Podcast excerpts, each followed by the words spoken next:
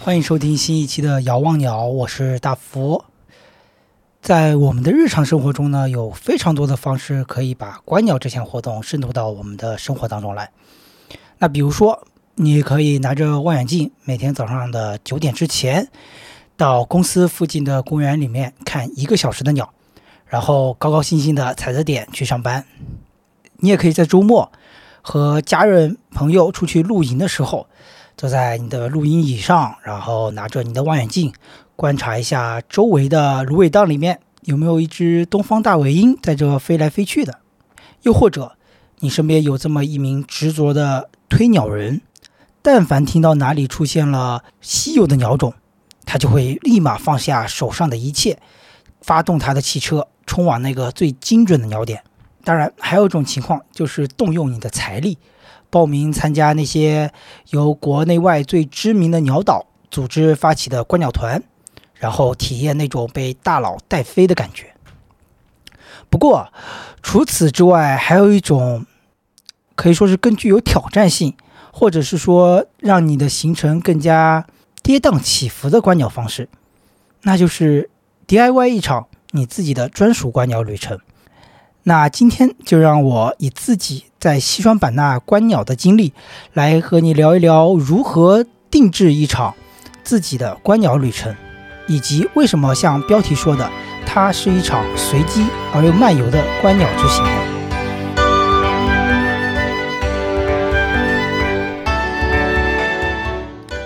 那在具体详细的介绍西双版纳的观鸟行程之前，因为我觉得那些都是比较数的方面，因为那些信息都是关于在什么时间点去到什么地方，你大概率会看到什么样的鸟种。那在讲那些具体的内容之前，我想先问大家一个问题：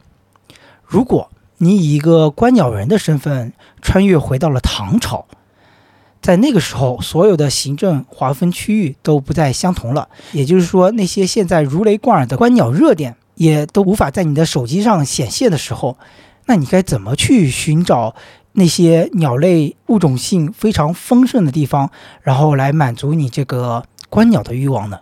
在这个时候，我就会想说，我们要回归到更加本质、更加本源的方法，去了解鸟类生活的地方以及它的一些分布情况，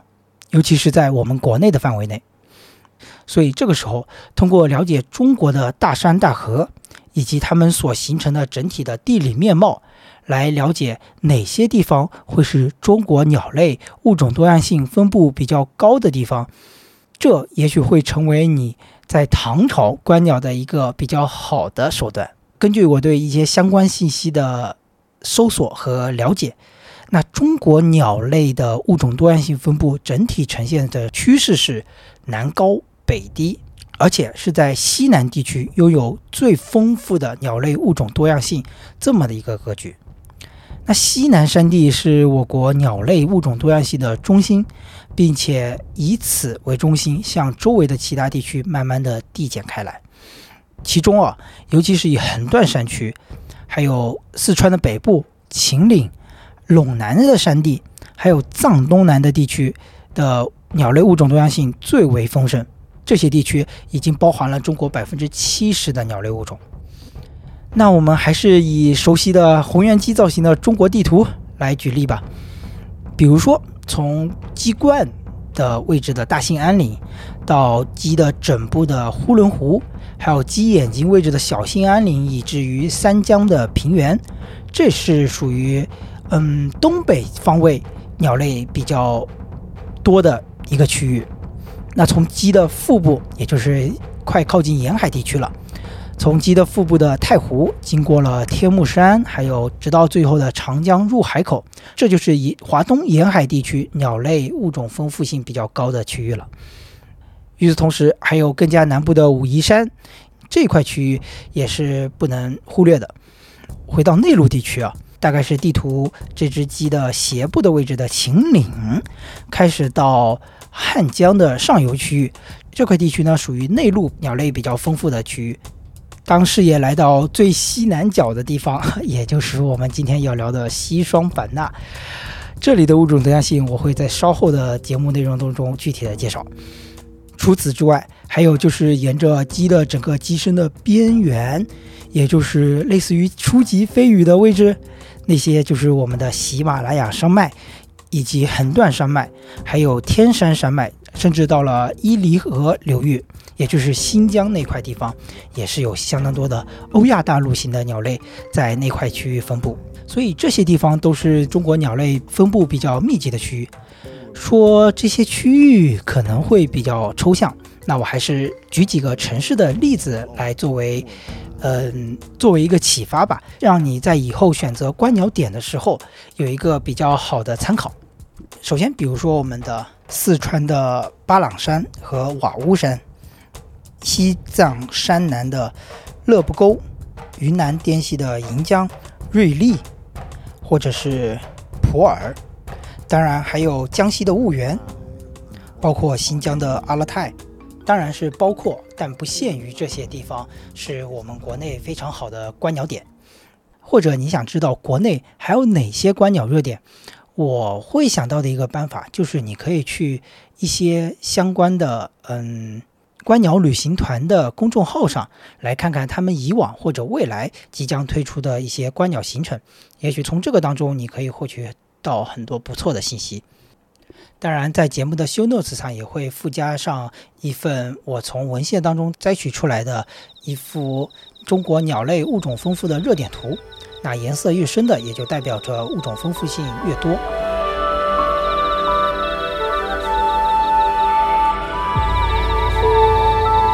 那也许在对整个中国的鸟类分布有了大致的了解之后，你就会开始关注到西双版纳这个城市。在观鸟人的眼里，西双版纳不再是那个呃以傣族的泼水节为名的旅游型城市了，而是变成了一个怎么说呢？观鸟圣地。就会有种说法是，你迟早是要去那边一趟的，你迟早是要来云南一趟的。观鸟。你一定会的去到云南的，云南一定是你非去不可的地方，不单单是为了，嗯，整体在国内的一个鸟种数的增加，当然主要还是为了领略一番什么叫真正的鸟种繁盛，以至于后来我在版纳观完鸟回到浙江地区，我就会觉得，诶，看鸟怎么这么累？找到一只好看的鸟，真的。要费尽千辛万苦，而不是像在西双版纳，仿佛你过一会儿就能看到一只漂亮的鸟，又过一会儿你又能看到一只完全不一样，但是又是极为独特的小鸟。那种物种的丰盛性，就有点让你由奢入俭难呀。所以在过去，我所了解到，身边有好多朋友前赴后继的前往云南。不仅如此，而且身边也有经常在提及说，非常想要去到云南来进行这么一场观鸟体验。那我们接下来就具体聊聊西双版纳的观鸟之行吧。这一期的 DIY 观鸟旅程，我只是以我呃非常少的个人的观鸟旅程来作为例子啊。也是因为西双版纳比较具有代表性和也是比较成熟的线路，所以就是相当于抛砖引玉吧。首先，我们先要来了解一下西双版纳所处的位置，它是在中国的最西南角端，而且也是中国为数不多的所处在热带地区的一个城市。你别看西双版纳的占地面积不大，但是它的物种丰富性和它的土地面积比较起来。就有点像是从一个非常小的目镜窥探到整个万花筒的世界，而西双版纳的土地利用情况也比较特殊，除了少数的城市用地，其余大部分都是林地、保护地区或者是橡胶种植园。如此丰盛的绿地面积以及得天独厚的气候条件，所以给各种各样的生物提供了生存空间。就以我们想要了解的鸟类举例。中国的鸟类目前大概是一千五百种左右，而西双版纳的鸟种差不多有四百二十多种，差不多快是三分之一了。而此时你要知道的另外一个数据是，西双版纳的占地面积只有全中国的百分之零点二。怎么样？了解了这些抬头之后，是不是觉得很唬人？不过我们重点还是要落到实处，因为就算有四百二十多种鸟，你也不一定能全看得到，对吧？在确定了你的一个观鸟旅行目的地之后，最重要的一个点就是时间，因为去错了时间，你可能一无所获，反而获得一身的疲惫以及满满的失望。尤其是有两个季节你要格外注意，就是繁殖季和越冬季。在鸟类的繁殖季节。森林的鸟类的物种丰富多样性要明显高于越冬的季节的鸟类物种多样性，而这两个季节的分布都比较集中在我国的西南部地区以及东南部沿海地区。但是呢，在湿地的鸟类当中，繁殖季节和越冬季节的分布会有比较大的差异。在繁殖季节，东北地区会比较多，而越冬季节，东南沿海地区湿地的鸟类会更多。与此同时，草原的鸟类，它们的繁殖季和越冬季分布差别并没有很明显，主要还是在我国的西北地区。除此之外，海拔变化是森林鸟类在繁殖的季节受影响最大的因素。但是对于它们的越冬并没有非常大的影响，因为在海拔变化的地方，它们会有一个垂直迁徙的行为，来调整环境温度的变化。而湿地鸟类的分布受到的主要的影响因素是在于温度和水分，所以当你在关注特定鸟种的繁殖季节和越冬季节的时候，你会有一个大概的判断，就是说你大概会在什么样的季节去在山山地里面去看森林的鸟类，也就是所谓的林鸟，你也可能会在嗯越冬的季节到达北部去看水鸟。至于草原鸟，你可能选择去看它们的时间会比较的宽裕。所以聊到要去西双版纳看鸟，首先你要了解的是什么时间会比较合适。在西双版纳主要分为三个季节，不像我们内陆地区可能会有四季分明的春夏秋冬，在西双版纳它主要是由旱季、雨季和一个比较奇特的雾凉季所构成的。旱季呢，是指每年的一月到四月，紧接着而来的就是雨季，直到十一月份才转入每年的雾凉季。当然，也有一种说法，就是说从十一月开始到第二年的四月都是属于旱季，而这个雾凉季也被纳含在里面。但是对于观鸟人而言，这个雾凉季对于呃我们的观鸟体验啊。影响还是非常大的，因为在每年的十一月到第二年的一月这个雾凉季的时间当中，当地的气候会受比较高的湿度的云雾影响，嗯，整个早上都会有比较大的雾，会把你的视线给遮挡掉，所以只有每天当临近中午的时候，呃，由于气温的升高，雾气才会慢慢的散开。当然，在雾气的散开的那一个小时里面。也许会有很多的鸟种出现，但可能会总的来说还是会影响观鸟人的总体的观鸟时长吧。所以，呃，总结来看，可能是每年的十一月份和每年的一月份到四月份这两个时间段会比较适合在版纳看鸟，而且比较著名的版纳植物园的鸟赛也是在每年的十一月份举行。而在版纳的旱季呢？主要也就是在鸟类南下的越冬季和繁殖期的春季，所以在旱季时间段的鸟类会异常的丰盛和活跃。与此同时，不单单是鸟类给你提供了非常好的基因支持，还有树木也会帮你打出工，因为在这个时间段里面的树木会开始掉叶子。林子就不会再像嗯夏天的时候那么的密不透风，会导致那些密集的鸟儿站在树冠层上，然后你在下面仰着头，只听到它叫，却看不见它的影子。啊，在我不长的观鸟体验当中，这种光溜溜的树枝可以说是我的最爱了，因为能在光束之上非常清楚的看到、拍到、观察一种鸟类，前提是不要在逆光的条件下。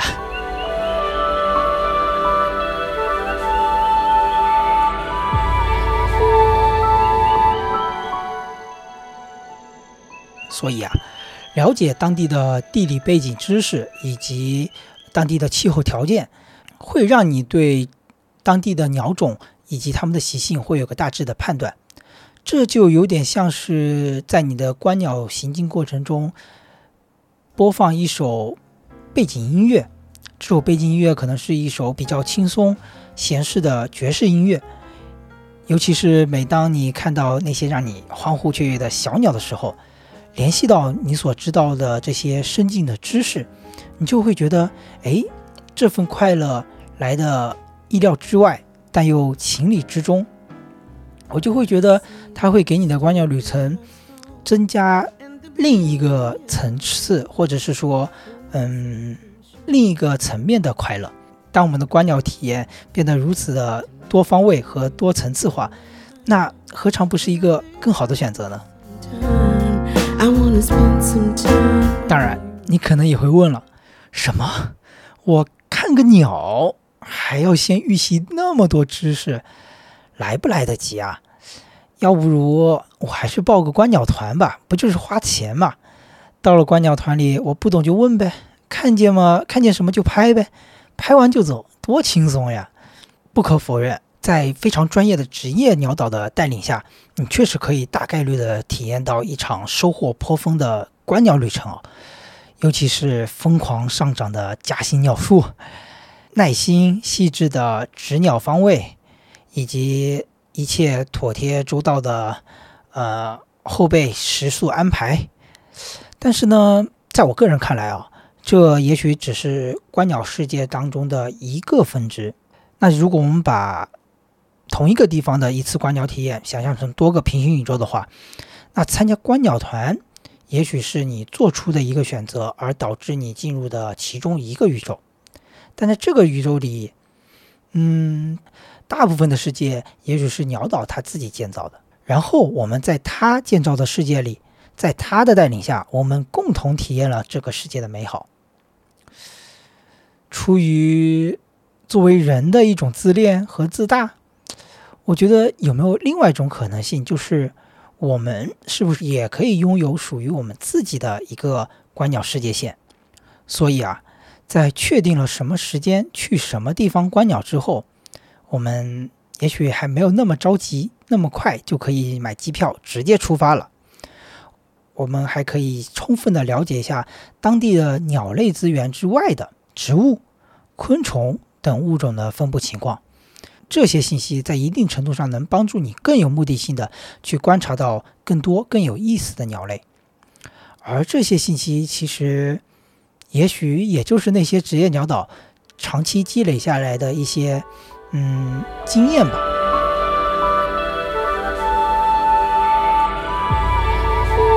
那在自己去探索。一趟专属的观鸟旅程当中，我可以来举几个例子，来让你体验一下这种探索的快乐。也许你可以通过识别朱樱花来等待鹤猴食蜜鸟的出现，或者是在榕树底下等着吃果实的和平鸟，也可以根据坡地上那种稀稀疏疏的骚动声来猜测里面是不是有绿角树鹧鸪呢？我们还可以让自己强迫性的多关注一下树冠层，或者是你的一些余光所能瞄到的地方，因为说不定下一秒，大小盘尾就会带着它们两根标志性的尾羽，优雅的在空中飞舞。当然，还有人造建筑物也是不能忽略的，比如说电线塔，还有电线上面，也许就站着斑腰雁在那里俯视着你。当然，还有别忘记竖起你的耳朵仔细听，尤其是那些轻微的、连续的敲木头的声音。一开始你可能会忽略它，但是当你知道那是啄木鸟之后，我相信你一定会努力的去寻找那个声音的来源。在版纳，有可能是丽啄木鸟。说了那么多，其实无非也就是想给大家提供一个新的视角。去推动你用更多的感官以及学习更多的知识去推测鸟类可能出现的地方，而不是单单只靠眼睛来寻找。因为在一定程度上，随着你年龄的增长，视力的退化、听力的退化，有些东西可能就没有那么灵敏了。但是经验永远是你最珍贵的宝藏，而且经验我感觉会有复利的效果。所以关注这些方面的内容，也许会帮你在这个长期的观鸟路程当中积攒不少的隐性的能力值。那在提前预习当地的这些鸟种知识的时候，你可以充分利用手中的工具，比如说，你可以在微信的搜一搜当中输入西双版纳观鸟，然后点击回撤。这个时候，我相信你肯定可以看到非常多的，嗯，观鸟攻略。或者是一些鸟团的呃推送文章，在这些文章当中，你可以发现大致的时间、大致的地点以及他们大概会看到的鸟种。或者你还可以登录云南鸟类评论期刊的网站，当然我会在节目的 show notes 里面附上这个网站的具体网址。上面呢会有每个月在云南非常重要的呃鸟类的报告。由此，你可以知道，在云南的人们最近有哪些鸟是他们口中所说的好鸟。当然，你还可以用 A P P 问 W R E N 来形成你独属的、你想要看到的西双版纳的鸟类的声音包，然后通过这个声音包不断的给自己磨耳朵。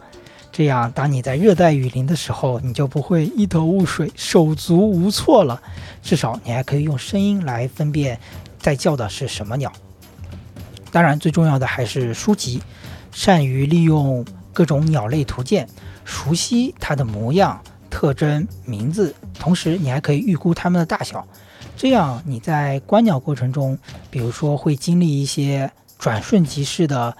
模糊身影的画面。那你也许可能通过你的这些所知道的一些潜意识里面的信息，判断它可能是哪种鸟，这也许会帮助你后续再去寻找和推测你当时看到的那一撇鸟种。那说起鸟类名字的重要性啊，也许它能让你在，我就觉得非常有意思，因为它让我想起了《千与千寻》里面名字的重要性。当一个存在失去了它的名字，仿佛就丢失了灵魂，所以如果你提前认识一个鸟种的名字，它也许能让你在第一次看到这只鸟的时候就一下叫出它的名字。这种感觉就好像，嗯，见到了一个多年不见的老朋友。当年的老朋友可能是那个样子的，现实中眼前的这个朋友原来是这样子的。不过没关系，我还记得你的名字，我就能马上认得出你。这也是一种非常奇妙的体验。那在罗列鸟类清单的时候，你可以有意识地分列出哪些是比较常见的鸟种，哪些是高光鸟种，或者是说你本次旅程的主要目标鸟种。那这样做的好处是让你在观鸟的行程过程中，脑海中有一个浅浅的声音，或者是说一种潜意识，让你去关注那些和目标鸟种相近的图景，而不会花费更多的时间在。错误的方向上，毕竟你大老远来一次也不容易嘛。那在节目的修 notes 里面，我也会附上我当时相关的一些鸟种清单，作为给大家的一些参考。讲完了目的地的选择、时间的选择，以及列出相关的鸟类清单之后，应该就要讲讲具体的鸟点了吧？不过在此之前呢，我要先公布一下上一期的神秘鸟种，以及正式告诉大家一个好消息。首先说一下上一期的神秘鸟种啊，上一期的神秘鸟种呢，它的名字叫做红尾水渠，这是一种温科鸟类，它平时会生活在山区比较干净的溪流附近，主要呢是吃昆虫。它的大小大约是不到一个手掌这么大啊，还是以我这个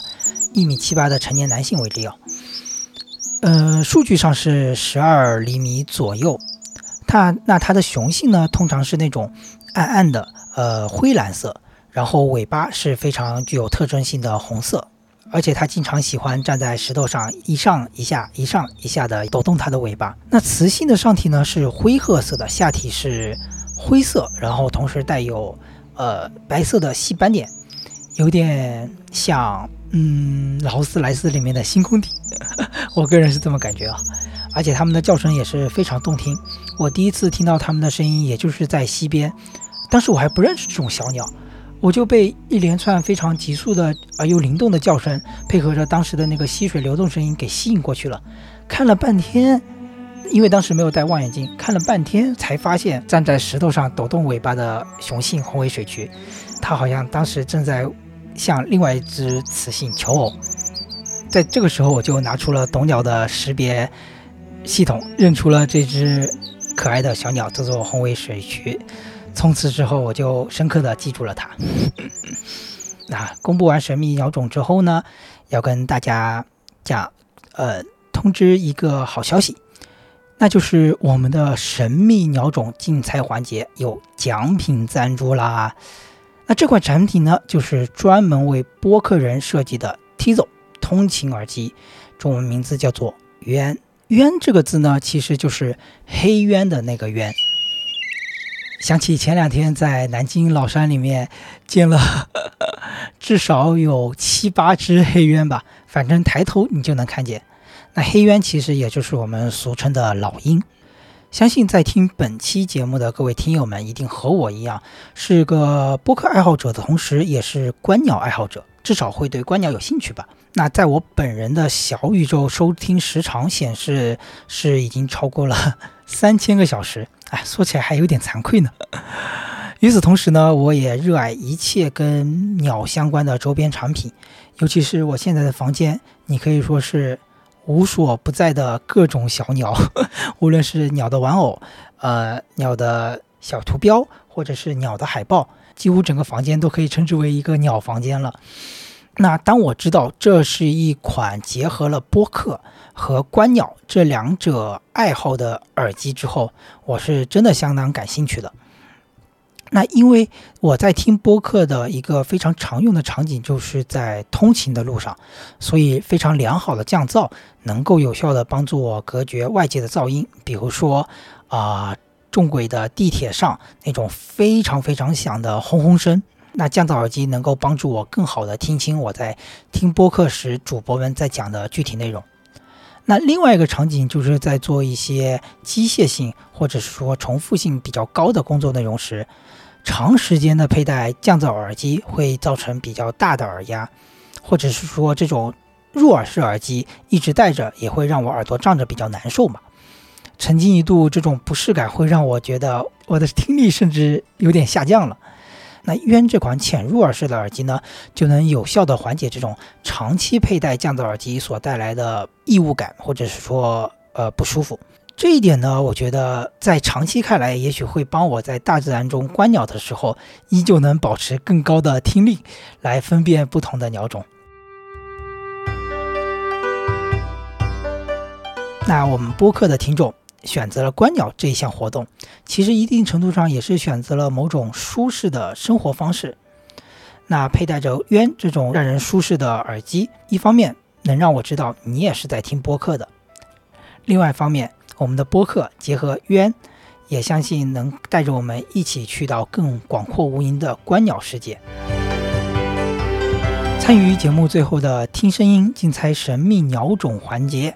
并讲述你和该鸟种的故事，记得要讲述哦。单单报一个鸟种的名字是会有比较小的中奖概率的。那我会在小宇宙、喜马拉雅以及小红书的评论区里面抽取一名幸运听众，送出一副 Tizo 鸢耳机。大家快快踊跃参与吧，太开心了！OK，那接下来就来具体聊聊我在西双版纳的路程吧。首先，我大致判断了，呃，西双版纳有几个鸟点，因为这涉及到了我具体要去西双版纳几天。通过前面提到的，呃，搜索各种各样的观鸟攻略以及鸟点推荐，我罗列了大概以下几个鸟点。首先是野象谷，还有。西双版纳植物园，这两个是比较重点的观鸟区域。首先，一方面它们有点类似于景区性质，呃，所以说它们的安全性会相对比较高，而且会有相关人员的管理，所以总的来说，你会可以比较放心的在里面看鸟。而南贡山和呃望天树景区呢，相较于版纳植物园会更加远，而且呢山路可能会更加的崎岖和弯折，尤其是南贡山，如果你的车技没有那么好的话，你最好可以叫司机或者是包车前往那边。除了山林间啊，还有比较重要的一个地方就是，呃，西双版纳州唯一的一个天然湖泊，位于傣族园当中的龙德湖。龙德湖当中有面积比较宽广的水湖泊，而且长着各种各样的水生动植物。在这其中呢，就能看到我们上一期提到过的水蛭，因为水池当中也有很多的浮生植物。除此之外呢，还有像啊白眉田鸡、栗树鸭或者是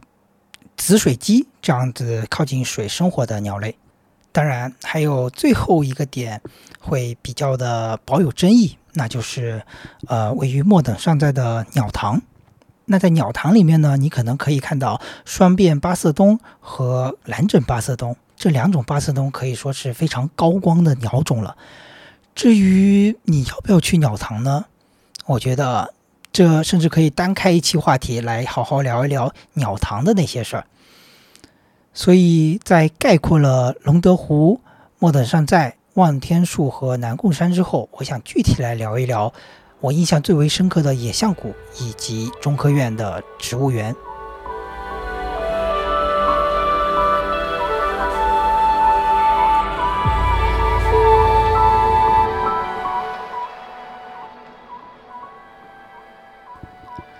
那总的算下来的话，在野象谷如果是待两天，那一般来说，如果你在植物园也可以待两天，算上南贡山、啊望天树景区，也许可以在一天或者一天半的行程里结束。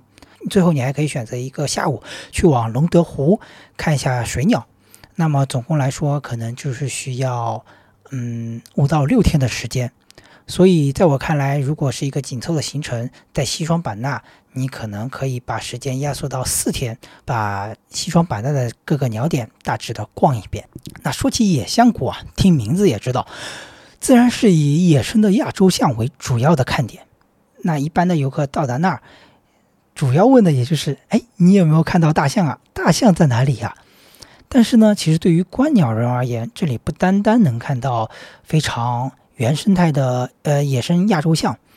这里还是对于新手鸟友来说非常极佳的观鸟点。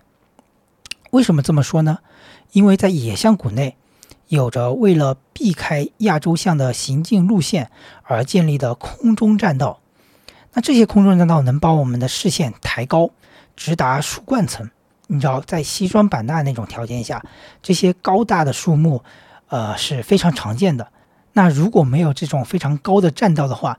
你你就会经常需要仰着头，不停地寻找鸟儿的踪迹，因为你可能只能听得到它的声音。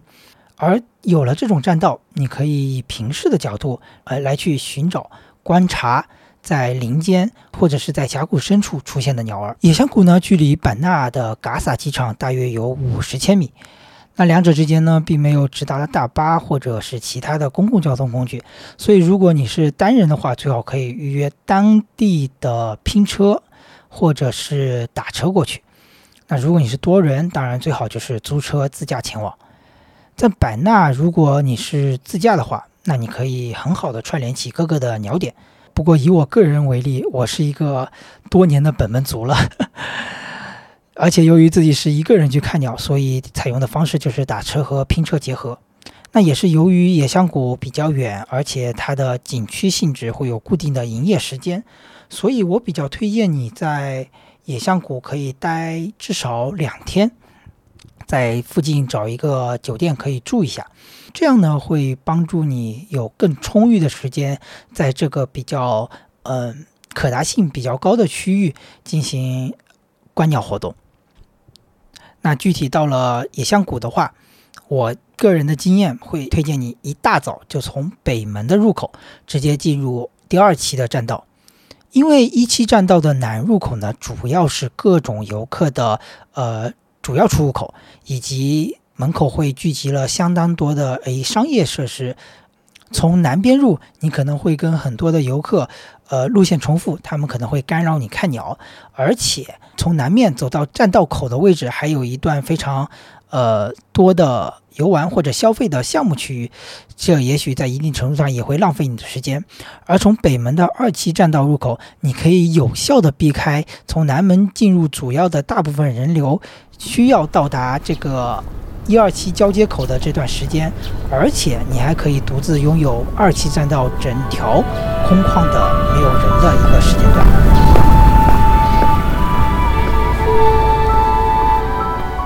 那在我收集的一些信息当中，还有人提及过，在北门的停车场附近，大片的马樱花也会吸引不少的蓝翅叶杯和灰腹绣眼鸟。所以，如果在这个停车场里，你可以躲在车里面。慢慢的欣赏他们。那说到他们会不会发现车这个事情，我个人是觉得可能在他们的基因里面还没有更新到车的这个产生，就是这种会动的物品还没有对他们产生一定的威胁。那在讲野象谷给我留下具体印象的鸟种之前呢，因为我相信大家也有。呃，通过前述所说的方法收集到了一些鸟单，然后你也可以去看看鸟具体是什么样子的嘛。在此之前，我想先聊一下我在整个野象谷观鸟的一个大致的体验。因为在整个野象谷区域中间的一个栈道是你行走的空间，在这个情况下，左右两边各是呃自然环境的山林嘛。那如果把这些山林想象成呃一副。一副白板，然后上面是无数的呃不停闪动的小亮点。那这些小亮点就是，比如说是我们想要看到的鸟。那如果把看到这些嗯各式各样美丽的小鸟啊，想象成你所拥有的财富，在现实生活中可能就会是金钱。当然，呃，我觉得。也可以是同样是类比的，因为我会觉得，呃，金钱可能就是你去体验到这种富裕生活的一种途径。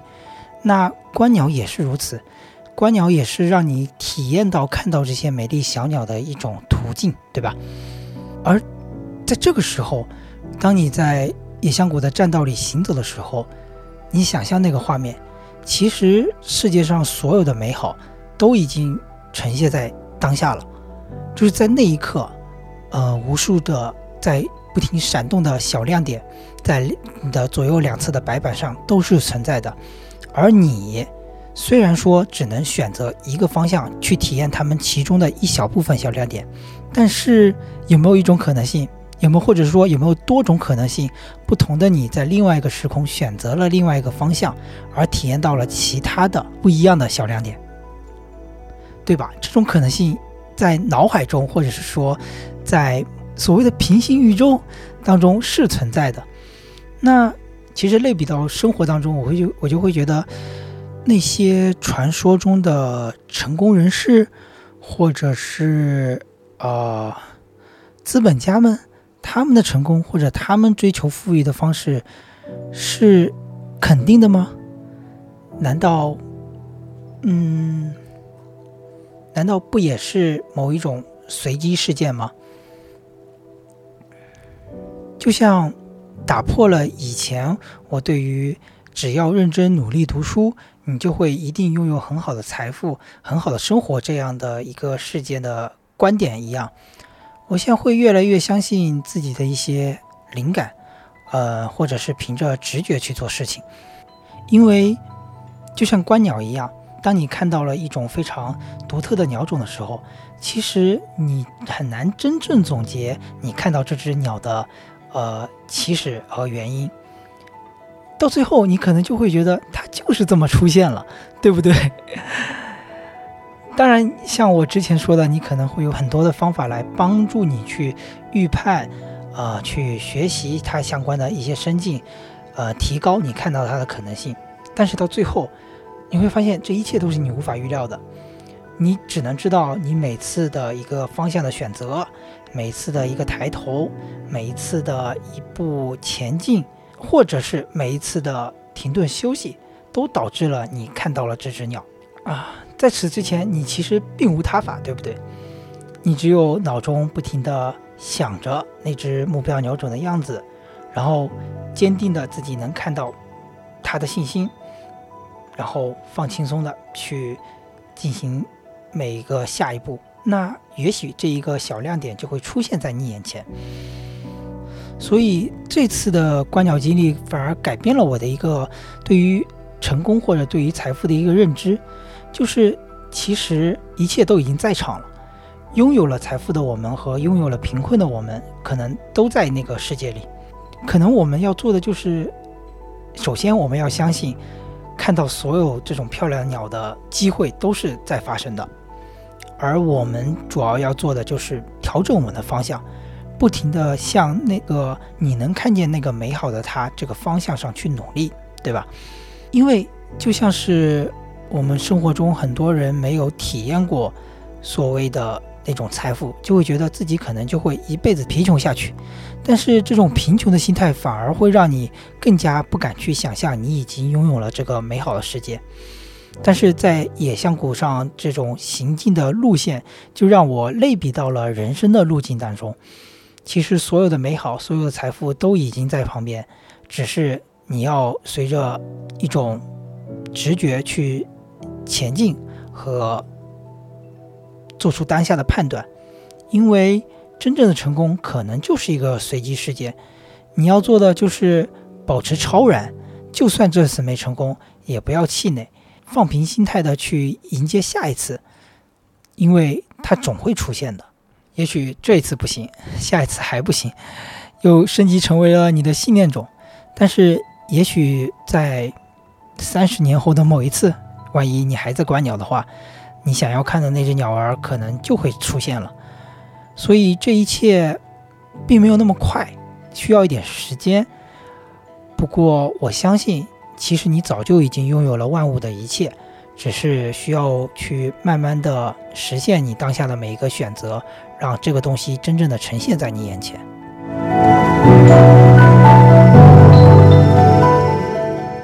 好了，说完玄学的部分。我们说回来，这个野象谷你能看到什么样的鸟类？尤其是我当时在野象谷看到印象比较深刻的鸟类啊，首先就是在呃二期栈道往林子深处走的一个位置，我看到了山间的大盘尾。大盘尾可能呃类比身边比较相似经验的鸟类，那可能就是发冠绝尾，但是不同的就是。它尾巴的末端还伸展出了两根非常非常漂亮的，类似于类似于网球拍形状的尾羽。这个尾羽呢，尤其是在它呃将要起飞和飞行的时候，显得特别的飘逸。另外还有两个小蓝家伙让我印象非常深刻，一个是我在杭州植物园的怨念种。啊，蓝歌曲，这个蓝小伙子啊，在杭州的时候，我是找了五六遍，一次都不给我露面的机会啊。有些杭州的鸟友，甚至是从去年冬天开始，看它从一个未成年的亚种小雄鸟，慢慢的都已经长大成雄鸟了，而我连一面都没有见到。那终于是在这次的野象谷，我看到了这只可爱的小蓝鸟。另外一只小蓝鸟呢，叫做黑枕王温。黑枕王温也是相当漂亮的一种蓝色小鸟。不知道为什么，这种蓝色的小鸟反而会显得更加的嗯艳丽。会不会是有点像蓝色妖姬的作用？黑枕王温顾名思义，就是在枕部的后面有一个单独的黑色的羽毛啊。听说黑枕王温还会用蜘蛛网来筑它的巢，可惜呢，这个现象呢，我是没有发现的。除此之外，还有一种特别的鸟类，叫做蓝须夜蜂虎。夜蜂虎听起来很厉害，对不对？其实听名字就能知道，它可能就是在夜晚捕捉蜜蜂为食的一种鸟类。那当时我看到的一个场景就是，呃，同时有两只蓝须夜蜂虎站在了一个很像的枝头上面，另外一只我猜可能是雄性的夜蜂虎，不停地往外飞出。然后抓住一只虫子回来喂给另外一只可能是雌性的夜蜂虎，当时我就觉得，哎呀，好恩爱呀，在那给我秀恩爱呢，给我吃狗粮呢。不过我就对着他们拍了好久好久的视频以及照片，当然也是用望远镜看了很久，就会觉得，嗯，仿佛就是在看一台舞台剧，而且是在非常大自然的一个环境下，所以有时候就不得不感慨啊，在这种自然环境下观察鸟类的行为，嗯，然后再通过脑人类的这种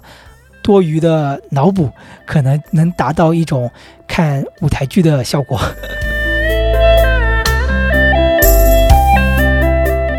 在野象谷看鸟的同时，你还可以看到野生的猕猴，还有野生的亚洲象。就在我两天的观鸟旅程当中，我看到了四五次的亚洲象。每次别人来问我你有没有看到大象，我说哦，我昨天上午看到了，我昨天下午看到了，我今天上午看到了。我猜别人肯定都是用很疑惑的眼神看着我吧。不过回想起来，这两天在野象谷来回走，来回走。不停找鸟、看鸟的经历，也让我非常的沉静，因为就是一个人来控制和选择自己想要去的方向，最终的成果都是要自己接受。那呈现出来的结果也是要自己非常淡然的和它相处。不知道你们在野象谷看鸟会是什么样的经历呢？非常欢迎你们分享给我。那最后再来细聊一下在版纳植物园里面的经历吧。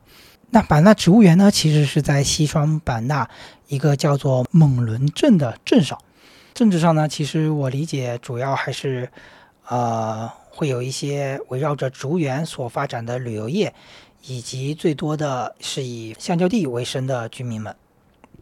当然，这个猛伦镇是超出了我的想象，因为相比较于前几天的一个在野象谷附近的生活，猛伦镇上的繁华程度让我。感受到了不一样的生活环境，因为呢，镇上终于有了奶茶店。现在我出去玩，有时候就是来根据奶茶店的一个段位高低来判断它当地的一个经济发展情况啊。在到达猛伦镇的时候，呃，提说到在中科院西双版纳植物园观鸟，不得不说的一个地方叫做春林宾馆。那春林宾馆也是相当多的一个观鸟人的。呃，根据地了。我之所以知道春林宾馆，最开始是由于知道了在他们家的门口有一对非常稳定的仓鸮夫妇。那非常可惜的是啊，我最开始去到春林宾馆居住的时候，那对仓鸮啊没有来进行繁殖。嗯，所以很可惜，我也就没有见到我心心念念的猫头鹰了。但是比较有趣的是。啊，春林宾馆的老板宋老板，他也是一名观鸟者。在你观鸟之后，你会发现形形色色的观鸟人，他们有着观鸟身份的同时，也是在社会中扮演着另外一个社会角色，甚至说另外一个角色才是他们的主要角色。但是，往往我们认识的途径都是在观鸟的过程中。不知道你们有没有一些其他的爱好，会有这么一种啊，同样的一种缘分感呢？接下来具体说说。版纳植物园，其实版纳植物园它整体的布局，相当于是在猛伦镇上被罗梭江所分隔包围出来的一个，嗯，葫芦形的岛屿。那这块岛屿呢，其实是通过几座吊桥来联系岛内和岛外的。再说到这个吊桥，尤其是啊春林宾馆连接到嗯百纳植物园的这座吊桥上面，你可以看到非常多。不一样的鸟种，首先一个就是会在吊桥地面上不停的找东西吃的家麻雀，以及在天空上飞来飞去的众多的呃雨燕们。因为数量巨大，所以里面可能会有棕雨燕，会有斑腰燕，甚至是可能会有比较难得一见的短嘴金丝燕。但是这些就可能需要你慢慢的拍照去寻找了，因为数量实在是太多了。那在另外一座吊桥上，也就是连接曼安小区的那片附近，你可能会看到褐喉沙燕，或者是鹤翅鸦鹃，还有到了曼安小区之后，你可能会找到那边比较固定的斑鸡地鸠，这也是当地比较有名的啊明星鸟种了。可惜我当时去。去了将近有三次，也是没有见到。不过在那边你还可以看到比较独特的加巴哥，它眼圈周围的黄色裸皮，让我一开始还以为它是黑领椋鸟呢。不过定睛一看，发现还是很不一样的。回到园子里面来，嗯，最主要的几个部分，呃，一方面就是低海拔的啊百花园区域附近，另外就是一路往山上走，经过了热带雨林区域以及绿石林区域，啊，在百花园里，我度过了人生目前来说，呃，观鸟体验来说最为刺激而又啊丰盛的一个下午。当天下午，首先是在园子里面看到了去年鸟赛大家心心念念的前嘴冠，然后是跟着刘洋教授为植物园加了一个新种，叫做后嘴尾鹰，而且我是当时唯一拍到这个鸟的人，以及到后面不停出现的好鸟，比如说乌鹃以及紫极鹃的一家三口，到后面的丽啄木鸟，还有绿嘴地鹃。啊，这些都是在短短的半个小时内出现的，所以如果在傍晚时候或者是清晨时分，你都可以在百花园里面好好的逛一逛，尤其是水塘边附近，也许会有意想不到的发现。而那说到热带雨林和绿石林这两个区域呢，其实是山路，而且离主要的居住区域会比较远，你可能需要乘坐呃园区里面的大巴，或者是呃走路上去。但其实通往这个热带雨林和绿石林的路上，一路上也是有不少的鸟在两边的树丛当中飞行的。所以在这种情况下，呃，如果你的体力 OK，其实我比较推荐你步行往上走。在热带雨林里面呢，你可能可以看到非常灵动的小精灵方尾翁，以及在入口处的一些花朵上面，你可能可以看到长嘴捕蛛鸟啊。那两种捕蛛鸟呢，也是比较。也是比较常见的，在由热带雨林通往绿石林的这段山路上，你可能可以看到绒鹅狮。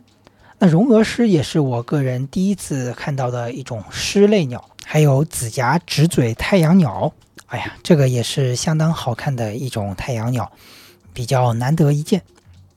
到达绿石林上面，你可能可以看到安徽鹃菊，也有绿嘴地鹃。而且在绿石林入口处的那一块空地上面，以及游客中心背后的后山上面，你可以在那静静的待一会儿，也许会有意想不到的惊喜发现。到达绿石林里面，你当然不能错过的就是灰岩焦煤，这可是当地的明星鸟。而且灰岩焦煤在全国范围内来说，也几乎就只有在这里能够稳定的出现。灰岩焦煤它生性会比较的谨慎胆小，它经常就是会啊。发出它灵动的叫声之后，然后就销声匿迹，静悄悄的在那里慢慢的行走。当你听到下一声它叫的时候，它其实早就已经走远了。所以你想要成功的捕获它的影像的话，你需要提前预判它行走的方向，在它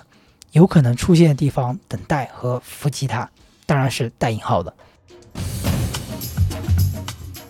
绿石林上面还有一个非常高的观景平台，在那个观景平台上，你可以眺望远方，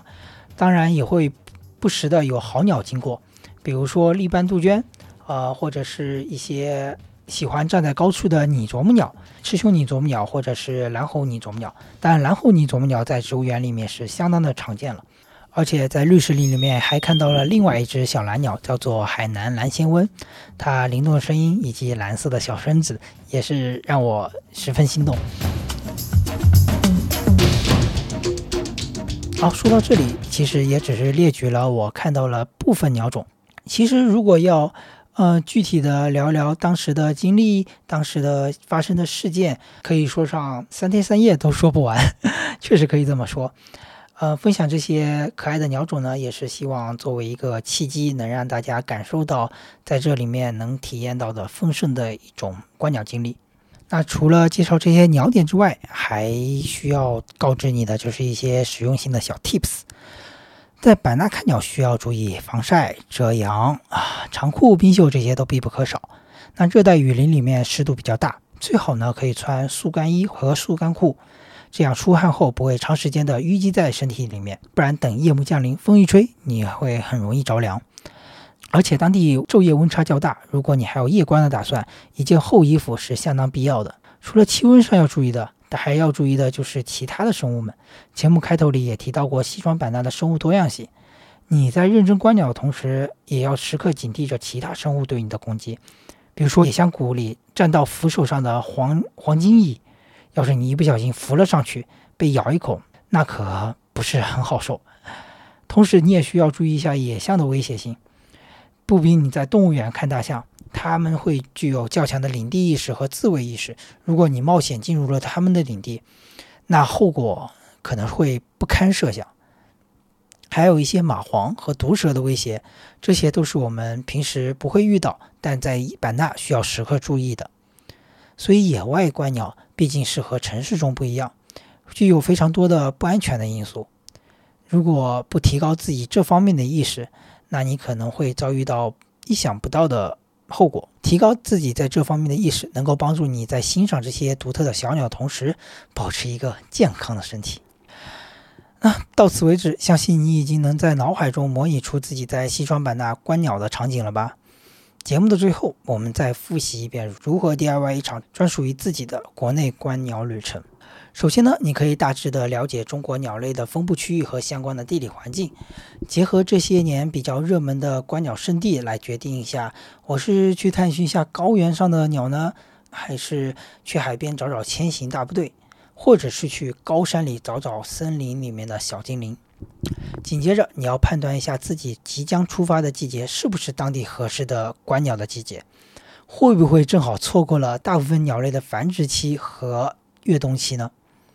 那如果是正当季，我们就需要想一想，花多久时间去看一下当地的鸟？是短促急凑的三天，还是全线各个鸟点都环绕一遍的七天左右？还是说你想要不达目的誓不罢休的小半个月，这都会影响你对目的地和鸟点路线的相关选择。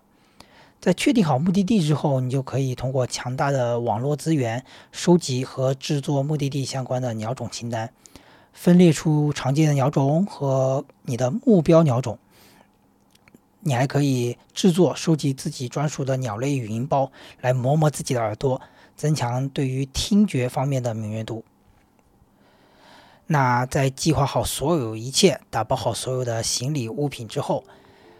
你就要做好心理准备，因为每一个鸟点的探索都是一次新的旅程。当下此刻的你就不用再焦虑是不是会看不到哪些鸟，而是要安下心来，用心的体验当下的每分每秒，专注的不放过每一丝动静和每一声响动。无论最后你有没有看到你想要看到的鸟种。在这场非常随机的漫游旅程当中，你用心的规划和学习，或者是不停的往那个方向上努力，其实都意味着你是一种行为上的胜利者。而看到这些美丽的小鸟，只是这个胜利的行为带来的一些附加的小甜点罢了。也是希望大家能够。以一个比较开放的心态来对待这一场随机游戏。那节目最后依旧进行我们的神秘鸟种有奖竞猜环节。今天的竞猜还是要强调一下，在讲出猜中的鸟种的同时，要讲述一下你跟这个鸟种的一个小故事。我会在评论区当中选取有趣的故事来送出这份礼品。